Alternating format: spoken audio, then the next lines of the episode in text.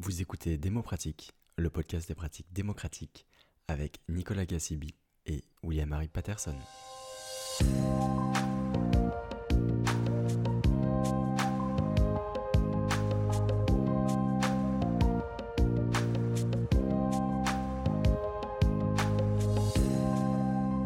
Bonjour à tous et à toutes. Dans cet épisode, nous allons parler d'une instance de démocratie locale, les conseils de quartier, et des professionnels qui les animent au sein des collectivités territoriales.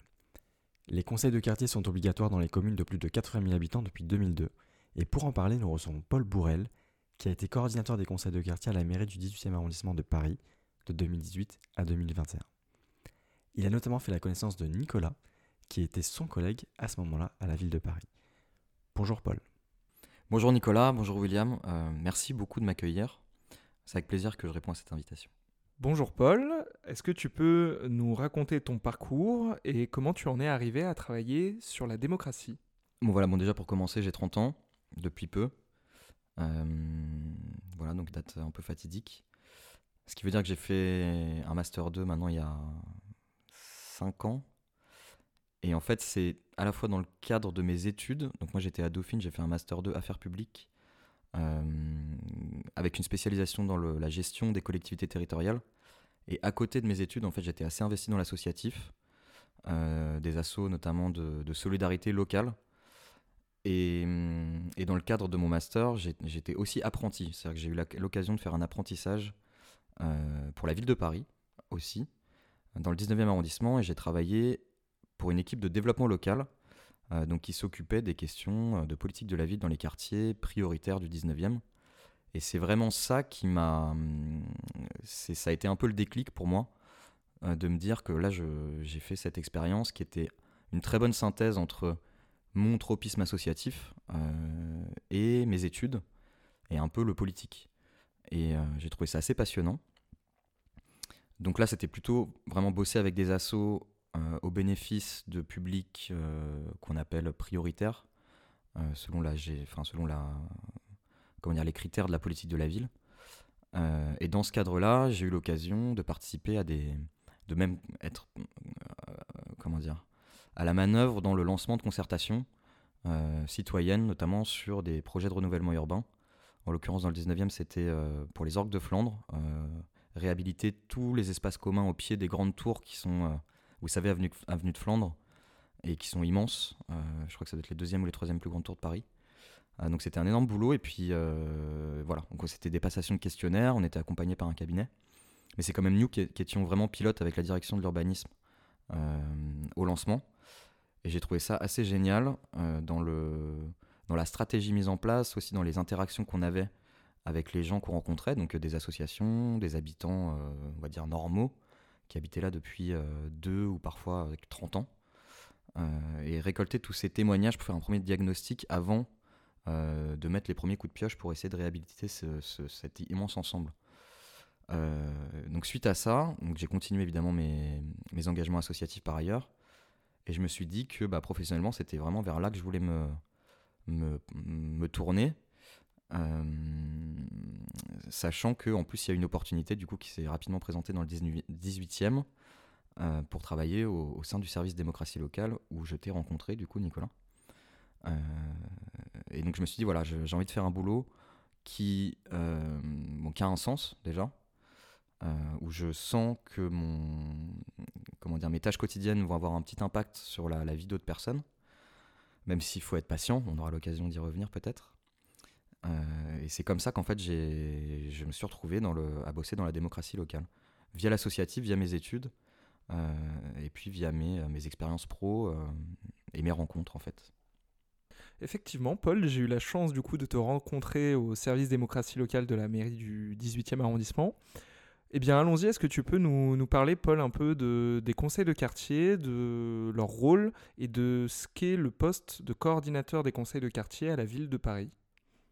Alors un conseil de quartier, c'est une instance de démocratie locale, euh, euh, bah, comme tu l'as dit en introduction, qui est euh, obligatoire pour les villes de plus de 80 000 habitants.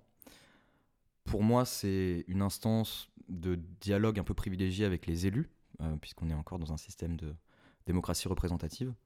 Je pense qu'ils ont un intérêt très particulier dans les grosses agglomérations. Notamment bah, dans le 18e, c'est un arrondissement quand même qui fait 200 000 habitants. Donc contrairement à des communes, euh, on va dire, plus, plus petites en termes démographiques, les élus ne sont pas forcément euh, capables de connaître tout le monde et d'avoir en tête tous les enjeux. Donc c'est vraiment des instances privilégiées de dialogue. Donc dans le 18e, il y avait 8 quartiers par exemple, donc 8 conseils de quartier. Euh, aussi bien d'informations, donc euh, ça peut être de l'info un peu descendante, des élus qui donnent des, des infos sur les projets à venir ou, euh, ou des, grands, des grandes orientations de la mandature, mais c'est aussi et peut-être surtout, une instance où les habitants viennent parler de leur quartier, viennent parler de tous les enjeux qui peuvent les intéresser au niveau local, et dans, le, dans lesquels les élus sont censés aussi être là plutôt en, en mode écoute euh, apporter des réponses s'ils en ont, évidemment, mais surtout être là pour prendre de l'info auprès des habitants. Euh, d'autre part, un conseil de quartier, c'est aussi important de le redire, c'est un espace où on peut créer des projets entre citoyens euh, dans une forme assez souple, c'est-à-dire qu'un conseil quartier, ce n'est pas, une, association, mais ça peut être un endroit où déjà on rencontre ses voisins, tout simplement, euh, on peut habiter à quelques rues, jamais se connaître, donc c'est aussi des, moments euh, où on peut rencontrer ses voisins qu'on croise jamais, ou peut-être parfois au franc prix de temps en temps. Et puis essayer de créer des, projets communs ensemble pour son quartier. Donc je sais que dans le 18e, par exemple, on avait des, budgets, un budget de fonctionnement, un budget d'investissement, euh, et on encourageait vraiment les habitants à, s'en saisir pour imaginer des projets collectifs qui, vont, qui vont essayer d'améliorer, alors c'est peut-être un grand mot, mais euh, apporter un impact positif sur la vie du quartier. Donc ça peut être des projets de solidarité, ça peut être simplement des fêtes de quartier, ça peut être acheter du matériel euh, euh, au bénéfice d'une association ou, ou du conseil de quartier lui-même qui peut ensuite le prêter à différentes structures. Enfin, j'ai plein d'exemples comme ça qui viennent, mais, mais voilà, c'est une instance, pour résumer, d'information. on peut faire connaissance de ses voisins et une instance qui permet de créer du projet. Euh, voilà, maintenant sur le rôle des coordinateurs, donc euh, notre boulot en fait. C'est alors peut-être pour repartir de la base, c'est vrai qu'à Paris donc il y a 20 arrondissements, euh, donc un nombre élevé de conseils de quartier puisque chaque arrondissement est séparé en plusieurs quartiers et que chaque arrondissement peu sa façon de gérer entre guillemets ses conseils de quartier. Donc nous le 18e, on avait un mode de fonctionnement assez souple, enfin assez souple ce qui était intéressant, moi, quand j'ai pris mon poste, c'est qu'il y avait une immense réflexion sur un peu la refonte euh, des conseils de quartier. Quel sens on leur donne euh, Comment ça doit fonctionner Qu'est-ce qui va faire en sorte que les gens vont avoir envie de s'investir et trouver de l'intérêt, en fait, à venir, euh, participer. Et donc, ce qui fait qu'on s'est retrouvé avec un mode de fonctionnement où le coordinateur avait quand même un rôle assez central dans la diffusion de l'info. Puisque, je ne vais, vais pas vous faire tout le détail du fonctionnement des conseils de quartier du 18, mais en gros, on a mis l'accent sur le fait d'élargir la base de participants, euh, c'est-à-dire qui, qui voulait pouvait s'investir à long terme sur des questions euh, de fond, euh, ça pouvait être des problèmes de tranquillité publique, de sécurité, de propreté, mais aussi on permettait à toutes les bonnes volontés de venir s'investir peut-être juste sur un projet. voilà, donc on a essayé d'ouvrir un peu plus la base de participation.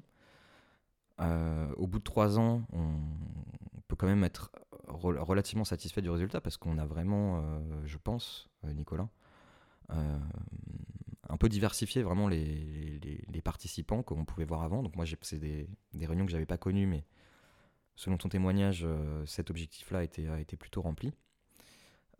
et donc le rôle du conseil du coordinateur, c'était vraiment d'être l'interface entre des habitants, voilà, les habitants, les élus, puisque chaque quartier avait un élu référent. Euh, donc l'élu référent, mais aussi tous les élus thématiques qui sont concernés finalement par tout ce qui peut se dire euh, dans chaque conseil de quartier. Donc l'élu à la voirie, par exemple, qui était très souvent sollicité, l'élu à la tranquillité publique, euh, l'élu aux espaces verts, enfin. Donc vraiment arriver à, faire en sorte que non seulement les habitants, mais les élus aussi se saisissent de ça. et c'était pas forcément quelque chose qui était gagné.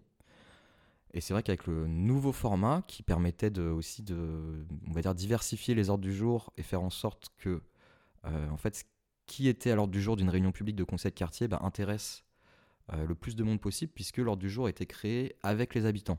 C'est-à-dire qu'avant, une, grande réunion, un mois avant, on envoyait un, formulaire et puis au travers d'actions de mobilisation, on demandait aux gens mais de quoi est-ce que vous avez envie de parler euh, sur votre quartier avec les élus?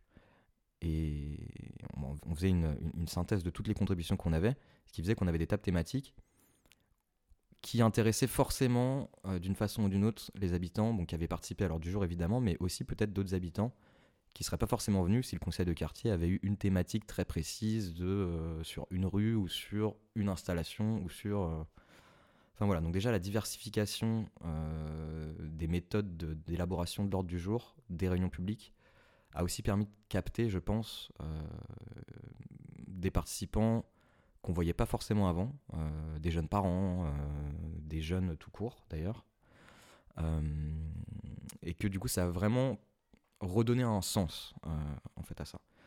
Après c'est toujours pareil, les élus s'en servent ou s'en servent pas, mais l'objectif en tout cas qui est du monde et que les sujets intéressent les gens était rempli. Euh, et puis force a été de constater que sur la fin, euh, quand même, les élus étaient présents à chaque fois et que ça, à mon sens, ça, vraiment contribué à faire un peu bouger les choses. Euh, donc voilà, le rôle du coordinateur était vraiment d'être un peu une l'huile dans les rouages, moi j'aime bien dire. Enfin, c'est un peu de la micro-diplomatie finalement. Être autant en lien avec les élus qu'avec les habitants, en gardant cette posture de neutralité qui est pas toujours simple à avoir, mais qu'on qu'on arrive finalement à, mettre en pratique avec l'expérience, hein, parce qu'au début on tâtonne toujours un peu. Euh, les associations de quartier aussi, il y en a beaucoup, beaucoup dans le 18e, et c'est vrai qu'elles étaient euh, souvent vraiment des acteurs ressources, euh, notamment quand on voulait lancer des projets avec des habitants et qu'on ne savait pas trop par où commencer. C'était aussi important de pouvoir bénéficier du savoir-faire de certaines assos qui intervenaient sur des sujets, par exemple la solidarité à la Goutte d'Or, où c'était où c'était vraiment chouette d'avoir des assos qui soutenaient les projets du conseil de quartier parce qu'elles avaient un savoir-faire que nous, on n'avait pas forcément. Voilà, donc euh, être la cour de distribution dans la parole des habitants vers les élus et aussi être un peu la boîte à outils. Euh, le coordinateur était un peu la boîte à outils pour aider les habitants à développer leurs projets. En termes de communication, trouver les, budgets, en tout cas aider à faire voter les budgets euh, euh, pour les projets qui le nécessitaient. Euh, on était aussi, nous, à la manœuvre dans l'animation des réunions, parce que animer une réunion de conseil de quartier, d'ailleurs n'importe quel type de réunion, pour que ça aboutisse à quelque chose et que ce soit, va dire, efficace, ben, en fait, c'est un savoir-faire, c'est quand même un métier. Et que euh, ça permet aussi de garder une posture neutre dans l'animation de la réunion. Nous, notre but, c'était pas que les gens soient tous d'accord en sortant d'un conseil de quartier, hein, c'était simplement que la réunion se soit bien passée, que tout le monde ait pu s'exprimer. Et ben, en fait, ça, ça demande une méthodologie. Euh, D'ailleurs, Nicolas m'a vraiment bien formé, moi, quand je suis arrivé. J'étais pas forcément un expert de ça euh, à la base. Et j'ai pu bénéficier du savoir-faire de, Nicolas dans, la, dans le domaine. Donc, ça a été aussi pour ça que c'était super. Enfin, voilà, j'ai pu acquérir des compétences, euh, bon, par l'expérience de terrain, mais aussi parce que j'avais un, un collègue qui était un professionnel, un véritable professionnel de ça, qui avait une expérience beaucoup plus importante que la mienne quand je suis arrivé dans le 18. Voilà. euh, et oui, c'est vrai que peut-être préciser, contrairement à, peut-être d'autres arrondissements, nous, les coordinateurs, on était un service euh, rattaché à, l'administra- à, la branche administrative de la mairie, donc à la direction générale des services, contrairement à d'autres mairies qui peuvent être, où les, les coordinateurs peuvent être attachés au cabinet du maire. Donc c'est pour ça que je disais que euh, ben, il y a vraiment ce souci d'être dans une posture neutre. Alors évidemment, on est payé par la mairie du 18, on est des agents de la ville, donc euh, on a vraiment un devoir aussi de, de réserve et de, solidarité vis-à-vis de nos collègues, hein, des directions techniques comme des élus. Euh, pour autant, on est aussi là pour que les habitants, même ceux qui ne sont pas d'accord avec, ce que- avec ce que met en place la mairie, puissent s'exprimer. Donc c'est pour ça que c'est un boulot qui est hyper intéressant dans cette capacité bah, à s'adapter et à, être diplomate finalement. Voilà pour le rôle du coordinateur. Et je sais, enfin pour dernière chose, c'est qu'on on n'a pas forcément la même vision du métier en fonction de la commune dans laquelle on est ou de l'arrondissement même euh, dans lequel on travaille. C'est, euh, ça peut être très très différent. Alors merci Paul, on sent que euh, Nicolas et toi avez développé une bonne amitié durant ces quelques années de travail ensemble. Tu as commencé à parler de l'évolution qui a eu euh, lieu à partir de 2018 au sein de la mairie du 18e arrondissement. Euh, tu as parlé de la diversification des méthodes, le fait de rechercher à redonner un sens au conseil de quartier, d'élargir la base de participation. Est-ce que tu peux nous dire quel était le bilan à ce moment-là en 2018 sur ces conseils de quartier? Pourquoi avoir cherché à les faire évoluer? Oui, alors comme, comme je le disais précédemment, moi je suis vraiment arrivé à une période charnière euh, au moment de la prise de poste dans le 18e, euh, puisque euh, quand je suis arrivé, c'était on était en pleine réunion de concertation pour savoir comment on fait évoluer les conseils de quartier. Et ce qui était intéressant dans ces réunions-là, donc du coup moi j'étais directement dans le bain en fait très vite euh, sur les différents enjeux, c'est qu'il y avait à la fois euh, en tant que participant des personnes qui étaient très engagées dans la formule euh, d'avant et des nouveaux habitants que Nicolas et Emma à l'époque qui travaillaient dans le service avaient mobilisés. Donc des gens qui n'y connaissaient, qui n'avaient parfois jamais entendu parler d'un conseil de quartier et qui venaient participer aux réflexions pour euh, savoir quel sens on donnait, quel fonctionnement, etc. Donc le bilan euh, qui, a, qui avait été posé par le service et par les élus d'ailleurs, hein, c'est pas euh, et, par les habitants eux-mêmes, en fait, c'est important de le dire. Euh, qu'il y avait eu des questionnaires, il y a eu un énorme boulot du service avant, des passations de questionnaires, des, entretiens avec des habitants qui étaient très engagés dans les conseils de quartier, avec des élus aussi. Euh, de façon à ce que, euh, bah, sur un, certain nombre de, choses qui ne fonctionnaient pas. Euh, et, c'est sur cette base-là, en fait, qu'on a décidé de, de, réinterroger, en fait, de un peu tout remettre à plat et, se dire bah, comment on arrive à réintéresser les gens finalement au conseil de quartier. Aussi, quand je dis les gens, c'est aussi bien les élus que les habitants, que les associations même. et le bilan qui avait été fait, c'est que dans l'ancienne formule, on peut dire, euh, en fait, il y avait ce qu'on appelle des équipes d'animation. Donc, c'était euh, des habitants tirés au sort sur la base du volontariat. Euh, je crois que c'était une quinzaine d'habitants. Il y avait peut-être cinq représentants d'associations, cinq hommes, cinq femmes, qui étaient censés être un peu le. pas le bureau, mais on va dire les, référents d'un conseil de quartier. Donc 15 habitants par quartier, sachant qu'il y a 8 quartiers dans le 18 et que, euh, et que le 18 c'est 200 000 habitants. Euh, je suis pas très fort en calcul mental, mais voilà. 15 habitants pour un quartier, c'est pas non plus gigantesque. Et qu'en fait, cette équipe d'animation avait quand même un pouvoir, euh, plusieurs pouvoirs relativement importants, qui étaient par exemple, de, c'était l'équipe d'animation qui décidait de l'ordre du jour d'une réunion publique. Euh, donc faut qu'on parle de ça, faut qu'on parle de ça, faut qu'on parle de ça.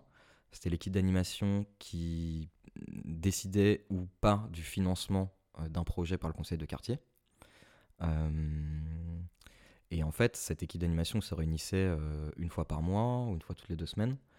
Euh, et puis, très rapidement, enfin, peut-être pas très rapidement, mais de ce que j'en ai compris, il y a eu un, peu un phénomène de, de, lassitude parce que sur certains sujets, eh ben, ça avançait pas ou c'est vrai que voilà, on est, habitant volontaire, mais on peut, aussi avoir des choses dans sa vie euh, qui font qu'on peut pas être présent à toutes les réunions. donc c'est vrai que c'était compliqué de suivre et que finalement le rôle du coordinateur à l'époque c'était plutôt d'animer cette équipe d'animation.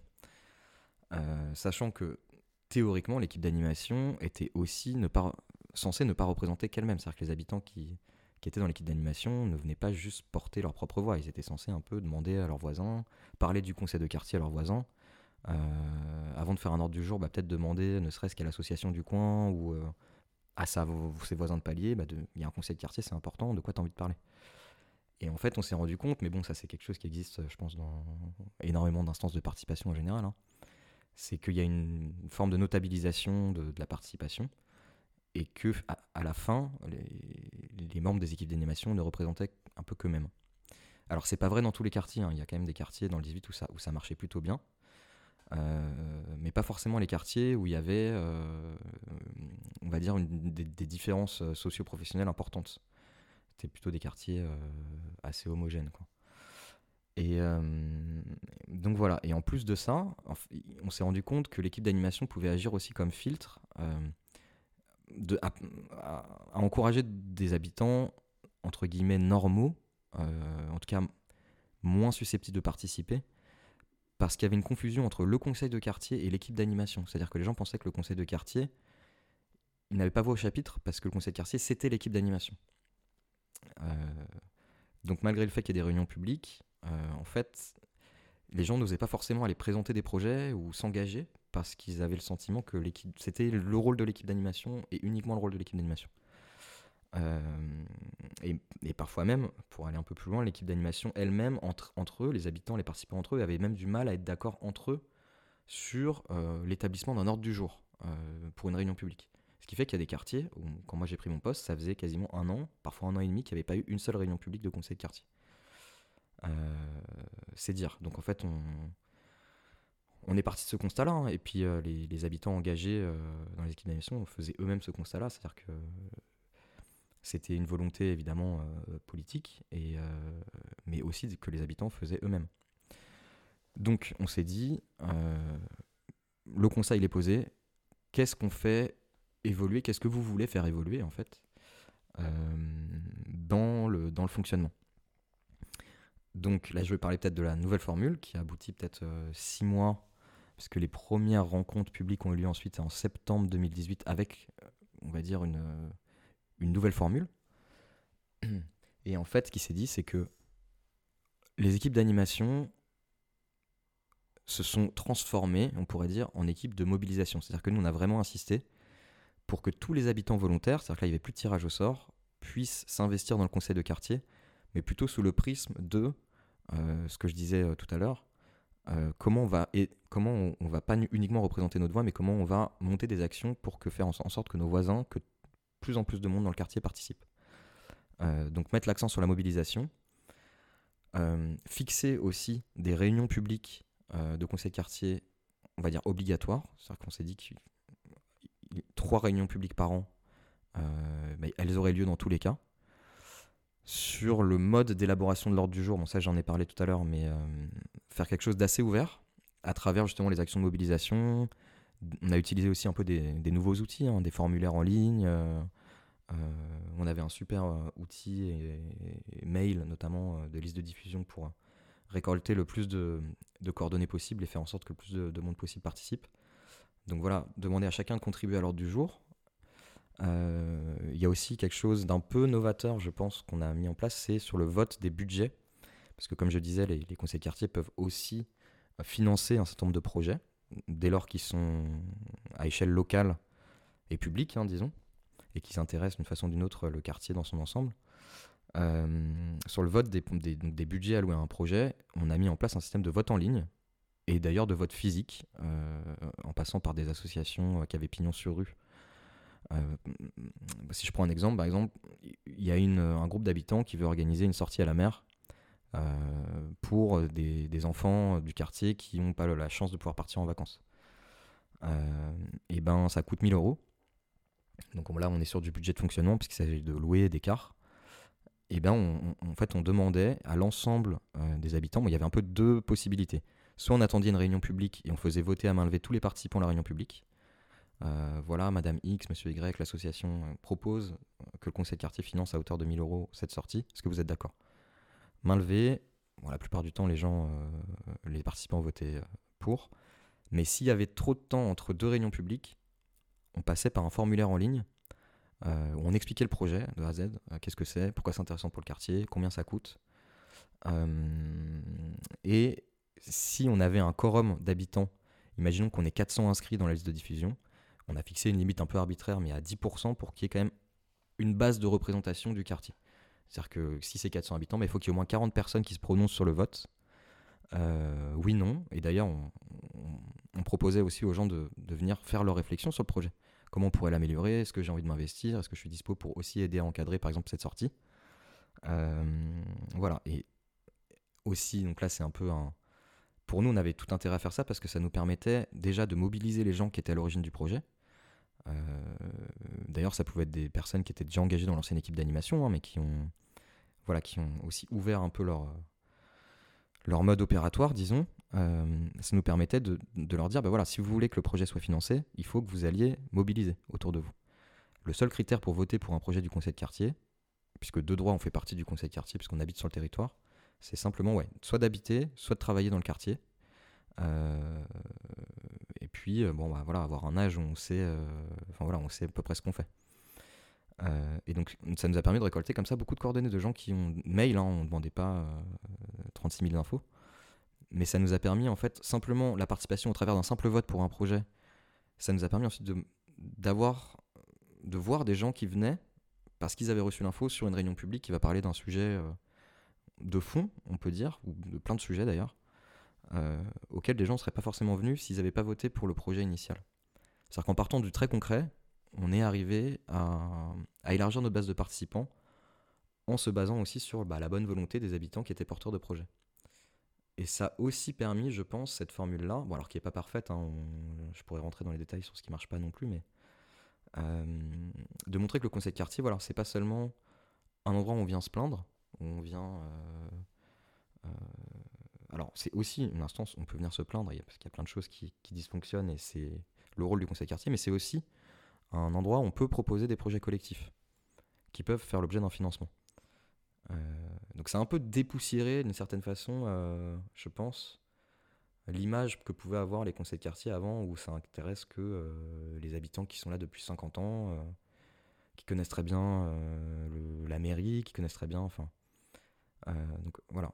Et il y a des habitants, des nouveaux, qui ont porté un certain nombre de projets qu'on a pu accompagner par la suite. Euh, donc avec d'une part notre accompagnement, mais aussi en, passant par le budget, les enveloppes qui étaient allouées à ces projets citoyens. Merci Paul pour euh, ce point sur euh, l'évolution des conseils de quartier du 18e. Pour en revenir à ta pratique professionnelle, est-ce que tu peux nous dire peut-être quelles ont été tes joies, mais aussi tes difficultés quand tu étais à ce poste? Bah alors, pour commencer par mes difficultés, euh, je vais arrêter d'être hypocrite et te dire que ça a été très compliqué, Nicolas, de travailler avec toi pendant ces 13, ces 13 ans. Et que euh, voilà, ça a été un vrai challenge pour moi de finalement parvenir à, ne serait-ce que pouvoir te regarder dans les yeux. non, je rigole. Euh, les difficultés. Alors, la ville de Paris, moi, c'est en fait ma seule expérience, hein, c'est la ville de Paris. Mais c'est, euh, faut savoir que c'est quand même un, vrai euh, millefeuille administratif. hein. C'est euh, d'une part dans une mairie, il y a les services et il y a les élus. Il y a la mairie d'arrondissement et il y a la mairie centrale.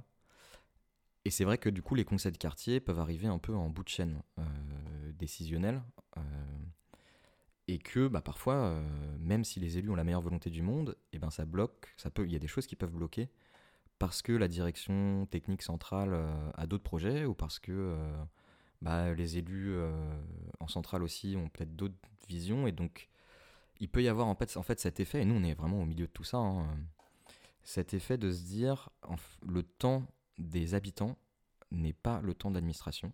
Euh, et donc moi j'en avais j'en avais un petit peu conscience de par mon expérience en apprentissage dans le 19e, mais peut-être pas à ce point-là. Et, euh, et donc il y a un énorme boulot de pédagogie en fait euh, pour dire bah voilà, on a bien remonté cette info, on sait qu'on est parfaitement conscient qu'il y a des difficultés sur cette zone. Maintenant, il faut juste être patient parce que même pour installer un banc, euh, bah, ça peut prendre plusieurs mois, enfin plusieurs semaines, voire plusieurs mois. Donc c'est un peu parfois cette inertie propre, je pense, bah, à l'administration. Bon, ça n'existe pas que dans l'administration, mais euh, sur des choses en fait qui peuvent être très urgentes dans le dans l'esprit d'un habitant euh, et arriver à voilà et nous-mêmes on était parfois démunis hein, euh, en voyant que les que les collègues répondaient pas. Alors genre jette absolument pas la pierre parce qu'ils ont souvent des, plans de charge qui sont gigantesques. Mais euh, ouais un peu cette frustration de bah il y a des trucs qui ont l'air si simples mais qui prennent tellement de temps voire parfois qui se qui ne se font jamais ça, ça pouvait être euh, un peu frustrant. Euh, en termes de difficulté, euh, sinon, bah ouais, m'a trouvé le positionnement, trouver le bon positionnement, comme je le disais euh, au début. Euh, Il y a les élus, il y a les habitants. Euh, nous, on est, euh, on est au milieu de ça. Et arriver vraiment à, un peu à, dan- à danser sur une jambe, euh, enfin, à, à re- à retrouver un peu son équilibre. Euh, donc ça, c'est un, c'est c'est pas enfin une difficulté au début qu'on apprend à gérer mais c'est vrai que ça, ça peut être un peu euh, enfin ça ça demande un effort euh, d'adaptation important au début. Euh, sur les joies bah, la joie de t'avoir rencontré. Non non sur les joies bah, en fait c'est vraiment le sentiment aussi que quand il y a un projet qui marche et qu'on a été un peu, euh, alors modestement, hein, mais qu'on a été un peu l'étincelle. exemple, il y a un exemple très concret qui me vient en tête là, c'est par exemple, il y a un projet qui a abouti qui s'appelle l'écoplan. C'est un, guide, c'est une cartographie en fait numérique maintenant euh, de toutes les ressources associatives, même des commerces qui vont dans le sens de la transition écologique dans le 18e. Et euh, donc ça a été un, énorme projet, donc porté par un conseil de quartier euh, en premier lieu. Ça s'est fait lors d'une réunion publique du conseil de quartier Jules Geoffrin. Et en fait, il y a quatre habitantes qui étaient super, super motivées par ce projet, que j'ai accompagné. alors, elles étaient, elles étaient aussi très indépendantes, mais voilà, arriver à mettre cette petite essentielle qui fait que les gens vont se regrouper et aboutir à un projet qui maintenant euh, est quand même assez abouti, je pense, qui peut même faire des petits. Euh, j'espère que on verra dans, dans les mois et les années à venir, mais ce projet, il est, il est vraiment super. Je vous invite à checker Ecoplan 18 sur euh, Internet. et se dire aussi qu'on a, je me souviens, avec Nicolas, on était sur un conseil de quartier dans la rue, à Miro-Simplon et on a croisé une habitante qui s'appelle euh, Leslie qui passait là un peu par hasard. C'était dans le cadre d'un vide-grenier. Et, euh, et, on a en fait on a, on a, fait on a pris ses coordonnées parce qu'elle a dit ouais, j'aimerais bien investir dans le quartier. Et elle nous avait dit bah, moi je m'intéresse aux questions de transition écologique, euh, mais je sais pas trop comment investir dans le quartier. Et je me suis souvenu de, cette, de cette jeune femme au moment de l'écoplan et en fait j'ai réussi à la raccrocher au projet. Et maintenant elle est super investie et elle a trouvé son, le moyen de s'investir. Euh, enfin des moyens de, contribuer vraiment très fortement au projet de l'écoplan, alors qu'en fait on s'est croisé un vide-grenier euh, dans le cadre même d'un autre conseil de quartier.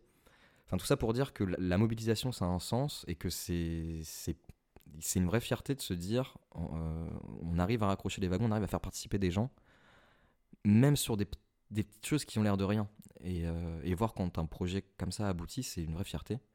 Et se dire qu'on en était un petit peu à l'origine. Enfin, en tout cas, on a, a été là au moment de l'étincelle qui a fait que ça, ça a pris feu ensuite, quoi, en gros. Euh, le côté euh, aussi, l'autre joie, c'est qu'on peut bosser, euh, c'est qu'on a la chance de bosser un peu à 360 avec les services techniques, avec les élus, avec les habitants, et puis de, bosser avec des, voilà, des habitants de Montmartre comme des habitants de la Porte de la Chapelle, qui ont des vécus, qui ont des visions qui sont totalement différentes. Et pour moi, c'est super important voilà, d'être toujours confronté à, des, à une diversité de, personnes. Quoi. Paris, euh, on a la chance de vivre dans une ville quand même qui est peuplée de, millions de, sensibilités, de cultures différentes. Et c'est cool de pouvoir euh, bah, en, jouir en fait dans son métier. C'est pas toujours simple, mais, euh, du coup, ça, aide à rester curieux aussi vis-à-vis -vis de l'autre. Voilà. Alors je vais réagir à une chose que tu as dite. Tu as dit que, que vous avez fait un conseil de quartier dans la rue. Euh, qu'est-ce que c'est qu'un conseil de quartier dans la rue Quand euh, moi je pense conseil de quartier, je pense à euh, une salle l'hiver où il n'y a pas grand-chose à faire et avec des néons blafards, il y a quelque chose de plutôt ennuyant. Qu'est-ce que c'est qu'un conseil de quartier dans la rue? Alors merci William pour cette question déjà. je, vais, je vais repartir d'un peu plus loin parce que ta question me fait penser à, à autre chose, notamment quand tu as dit les rayons blafards, la salle poussiéreuse, etc. C'est vrai que une autre petite évolution qu'il y a eu le suite à la réforme, alors la réforme c'est un gros mot, mais l'évolution en 2018, c'est qu'on a essayé à chaque fois, euh, lors de réunions publiques, de, les faire dans les quartiers. Et justement, pas tout centraliser à la mairie, euh, parce qu'on se dit, on parle de choses de quartier, c'est important que ça ait lieu dans des, lieux qui soient euh, attrayants. Alors ça pouvait être des lieux associatifs, ça pouvait être des cafés.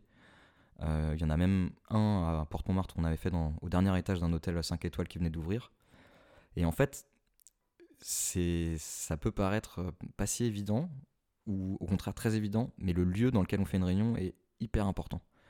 Et il y a des gens qui viennent, ne serait-ce uniquement pour le lieu, euh, et qui du coup se, raccrochent derrière à ce qui va se dire, mais qu'on arrive à mobiliser juste parce que ça va se passer dans un lieu qui est sympa. Euh, voilà. Et donc, pour répondre à ta question, c'est le conseil dans la, de quartier dans la rue. Je crois que c'était à l'été 2019 il y avait énormément euh, d'actions associatives euh, qui se passaient dans la rue. Donc des fêtes de quartier. Euh, en l'occurrence, là, c'était un vide-grenier. Donc l'exemple que j'avais, dont j'ai parlé avant, c'est un vide-grenier organisé même par un conseil de quartier, en tout cas financé par un conseil de quartier. Et on a profité de ces moments-là pour se dire, on, va essayer de créer des, stands participatifs en fait. on était présent avec Nicolas.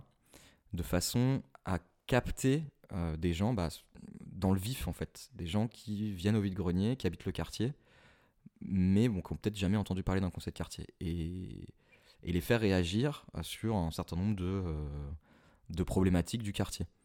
Euh, donc là, c'était, il faut, se représenter un barnum euh, avec des tables, un, paperboard, des post-it, des feuilles euh, support pour que les gens puissent, pour que les habitants puissent approfondir certaines idées ou certains projets qu'ils avaient envie de monter.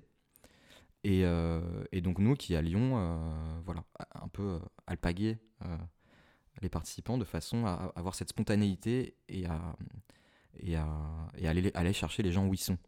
Euh, un des trucs aussi euh, qui, peut être une frontière, c'est se dire bah, il faut que je bloque une date, il faut que je, fasse du trajet pour aller jusqu'à la mairie ou jusqu'à telle salle.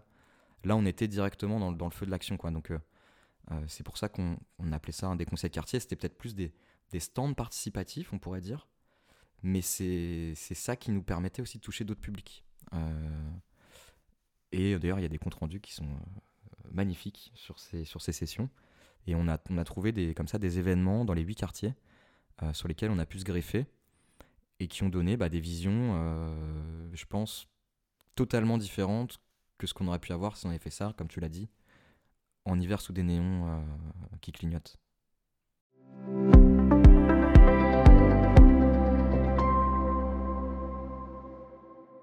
Merci Paul, on vient de terminer une première séquence de notre podcast et maintenant nous te proposons de jouer à un jeu. Nous allons te faire piocher deux citations parmi une dizaine sur les conseils de quartier. Euh, ce sont des citations que nous avons entendues fréquemment et on aimerait te faire euh, réagir à l'écoute de ces citations.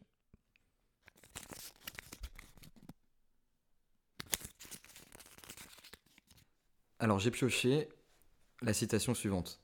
Les conseils de quartier sont un moyen d'animer et faire vivre le quartier à travers des événements festifs. Alors, comme je disais tout à l'heure, les conseils de quartier ne sont pas qu'une instance où on vient parler des crottes de chiens et se plaindre. Euh, les conseils de quartier, c'est aussi ça, ça sert aussi à ça, euh, d'animer et faire vivre le quartier à travers des événements festifs, mais pas que. Euh, ça peut être un super moyen, il y a des budgets, il y a des, habitants euh, motivés pour euh, organiser ce type de choses, et je pense que c'est très important qu'un conseil de quartier se saisisse de ça.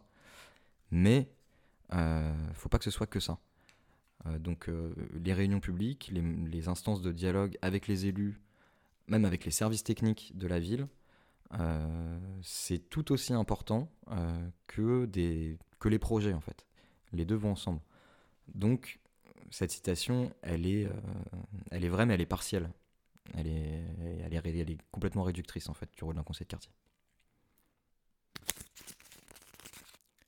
Alors, donc je pioche la deuxième là, tac, en, en total freestyle. Ce sont toujours les mêmes qui participent au conseil de quartier. Euh, eh bien, tout dépend. Tout dépend de comment fonctionne un conseil de quartier. Donc comme je l'ai dit en intro, il y a autant de fonctionnement de conseils de quartier que de, communes en France. Euh, donc nous, on vous a parlé longuement là, du fonctionnement qu'on a adopté dans le 18e, qui est... Euh, alors c'est vrai que j'en ai dressé un portrait euh, plutôt élogieux, mais pour dire deux mots quand même de ce qui pêche un petit peu, c'est arrivé... Alors on a clairement élargi la base de participants, c'est-à-dire qu'il y a des gens vraiment qu'on a capté qu'on voyait jamais avant qui a justement permis de casser un peu cet effet de notabilisation euh, qu'on avait pu avoir avec les équipes d'animation, où pour le coup c'était vraiment toujours les mêmes qui participaient. Dans la nouvelle formule, il y avait ceux qui participaient avant étaient toujours là, mais ils étaient plus tout seuls.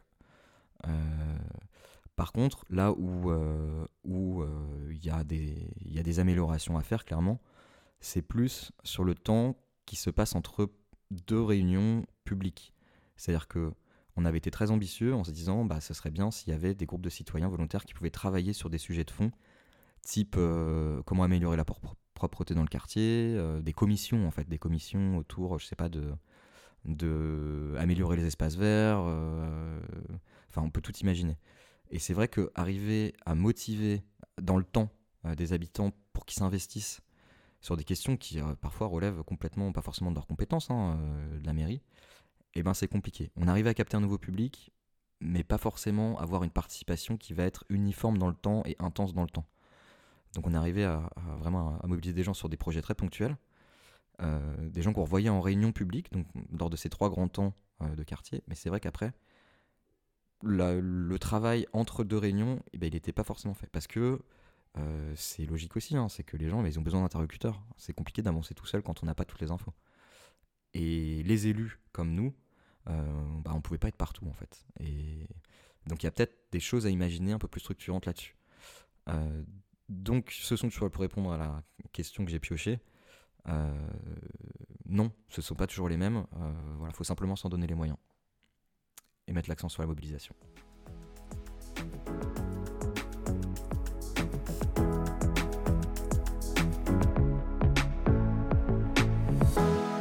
Paul, nous allons maintenant passer aux questions signatures. Ce sont des questions que nous posons à tous nos invités.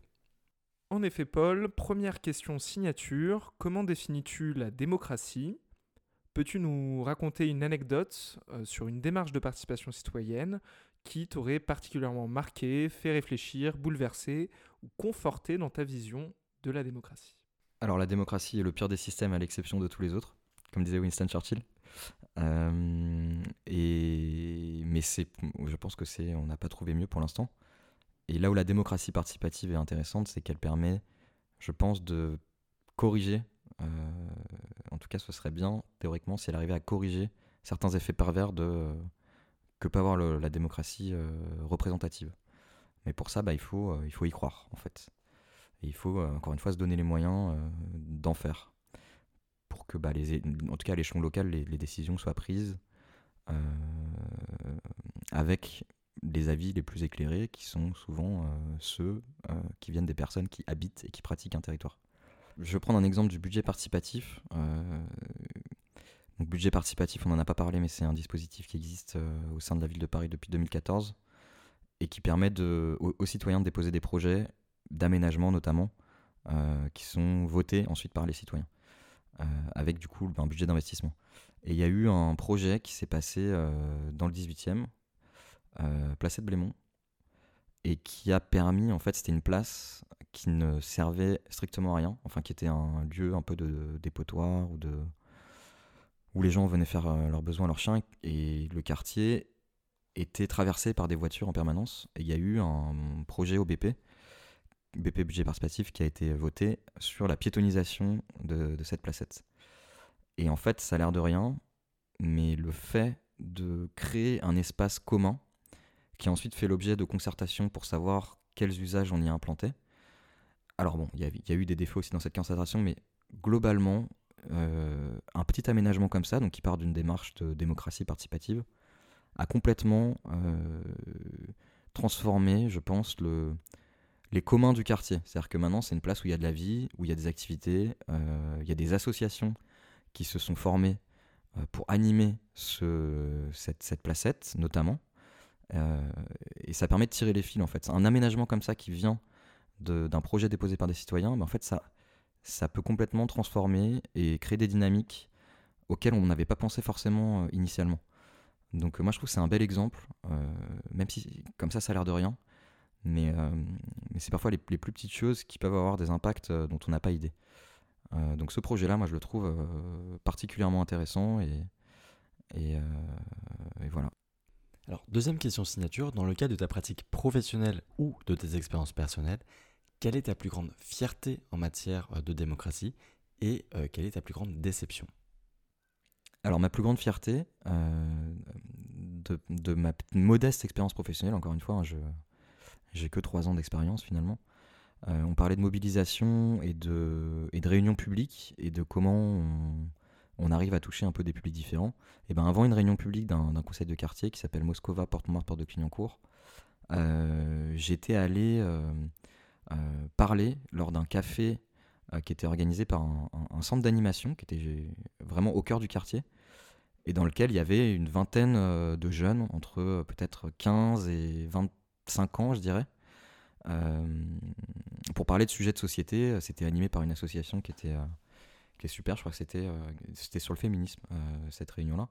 Et du coup, les, animateurs euh, et les référents éducatif de, de, ce centre m'avait invité à, glisser un mot sur les conseils de quartier, leur rôle, etc. Un peu ce que j'ai fait là, là. Et, et donc j'avais parlé, j'avais pu en parler. Il y avait un habitant aussi qui était avec moi, qui m'avait accompagné. Euh, en, les invitant, en invitant tous les jeunes qui étaient là à la, réunion publique qui se tenait euh, peut-être une semaine plus tard, euh, dans l'hôtel, dans le fameux hôtel. Et, ce qui a été super, c'est là aussi qu'on a, on a notre rôle, mais il y a, c'est important de bosser en partenariat parce que du coup, les, les animateurs m'avaient énormément aidé là-dessus. En leur disant, mais en fait, votre voix, elle est importante. C'est-à-dire que c'est votre quartier, pas parce que vous, avez, vous êtes plus jeune et que vous avez peut-être moins d'expérience que des des historiques du quartier que votre voix n'est pas tout aussi importante. Et, euh, et bah, une semaine plus tard, il y a une quinzaine de ces jeunes qui étaient présents euh, et qui avaient, euh, qui avaient, en fait, qui s'étaient complètement emparés de cet espace de participation. et ça avait débouché sur des beaux projets et des, et, en tout cas des remontées de personnes qu'on voyait vraiment quasiment jamais. Les personnes qui parfois étaient investies depuis 20 ans dans les conseils de quartier avait jamais vu des participants aussi jeunes et aussi dynamiques. Et quand je parlais d'un conseil de c'est aussi un endroit où on rencontre ses voisins. Et ben là, ça a été un très, vraiment une, très belle réussite. Euh, en tout cas, cette réunion, puisque voilà, les jeunes ont pris le micro, euh, ils ont dit des choses euh, très pertinentes. Alors tout, tout est pertinent parce que voilà, chaque, chaque expérience est pertinente, mais là, il y a eu même une prise de conscience des historiques de se dire bah le conseil de quartier, c'est pas que nous en fait. Il y a, y a plein de jeunes qui ont plein d'idées. Et... Voilà, donc ça, c'est une fierté. Ça vient d'une voilà, petite action de mobilisation aussi où j'avais pu, euh, avec euh, un habitant mobilisateur en gros, parler de ça. Alors après, c'est l'expérience a montré que c'était pas parfait parce que derrière, arriver à maintenir une motivation chez un public qui est jeune, qui fait des études, qui doit gérer plein plein de choses, c'est pas idéal. Mais en tout cas, sur cette réunion-là, il y a énormément de choses qui sont remontées. Euh, et, j'espère qu'il euh, y en a certaines qui ont abouti, j'espère qu'il y en a d'autres qui aboutiront euh, dans le futur. Voilà. Alors ma déception, mais c'est plus un, en fait un constat, hein, c'est que donc bah vous voilà si on fait si on fait ce podcast c'est aussi parce que les questions de participation citoyenne, de démocratie locale, de démocratie participative, de concertation, c'est des sujets qui reviennent très fort et tant mieux mais c'est vrai que, euh, comme je disais à un moment, il faut se donner les moyens de ça. C'est-à-dire qu'on on peut afficher plein de bonnes volontés en disant bah, euh, on va faire de, plein, de, plein de réunions de concertation dans tous les sens. on va écouter les gens, on va. derrière, si on, a, si, on, si on a une personne pour 400 000 habitants, et eh ben, ça va être compliqué. Donc d'une part, il faut que les élus euh, y croient sincèrement, et, euh, et, d'autre part que les, les, institutions finalement se donnent les moyens. Euh, aujourd'hui, il y a plein de cabinets qui existent et qui font du super bon boulot. Hein, mais c'est vrai que même en interne, dans les, dans les services des communes, bah moi je pense que on pourrait vraiment énormément renforcer les moyens de, de, ces services. Alors en termes de, de personnel, en termes de mise à disposition de salles, enfin. C'est que c'est plus. Il faut avoir les moyens de ses ambitions et, euh, et pas tout confondre. Parce que sinon, en fait, le risque, c'est que ça devienne frustrant. Euh, c'est que ça devienne frustrant pour les agents, mais aussi pour les habitants. en se disant, on vient participer, on vient participer, mais derrière, en fait, il n'y a pas les moyens de suivre. Euh, et donc, en fait, ça n'aboutit à rien. Et donc, au lieu d'avoir l'effet escompté qui serait de se dire, mais on peut réenchanter le politique par le local en faisant participer les gens, et ben on vient participer, mais ça sert à rien parce que derrière, il n'y a pas les moyens. Donc à quoi ça sert en fait? Pourquoi je vote? Pourquoi je viens passer trois heures en réunion euh, pour dire plein de trucs et euh, que derrière, il n'y a rien qui est pris en compte? Donc ouais, vraiment dans ce domaine-là, renforcer les moyens. Euh, s'il y a des, des décideurs qui, qui écoutent ce podcast, il, faut, il faut muscler ça. quoi. Si on y croit, en tout cas, il faut, faut muscler. Et euh, c'est ça qui me viendrait plutôt. Et maintenant, Paul, avant de se séparer, on passe à notre dernière euh, question euh, signature. Paul, si quelqu'un exprime le souhait d'agir de manière plus démocratique dans sa vie professionnelle, associative, personnelle, quel est le conseil concret que tu lui donnerais? Alors donc si par exemple un patron vient me voir en me disant j'ai envie de démocratiser un peu plus mes pratiques dans mon entreprise, moi je dirais comme euh, dans la gestion d'une collectivité ou de façon globale, en fait, le plus important, c'est de, c'est l'information. C'est donner de l'information de façon aussi transparente que possible, euh, avant même de penser à euh, un dispositif X ou Y. C'est-à-dire que si les gens viennent pas au conseil de quartier, c'est d'abord parce qu'ils n'ont pas l'info, en fait. Il y a plein de gens qui savent pas que ça existe parce qu'ils n'ont jamais, entendu, parler parce qu'ils n'ont pas l'info. Donc avant toute chose, s'assurer que tout le monde a bien une information claire et transparente. Euh, et après, s'il veut rentrer dans les détails, eh ben, vous lui donnez mon numéro, d'accord?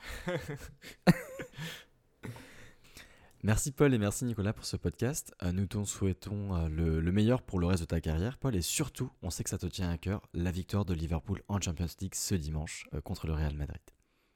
Merci à, tous les deux messieurs, c'était très agréable euh, d'échanger avec vous. Euh, et puis le petit mot de la fin, c'est que de toute façon, quoi qu'il arrive dans vos vies, you'll never walk alone.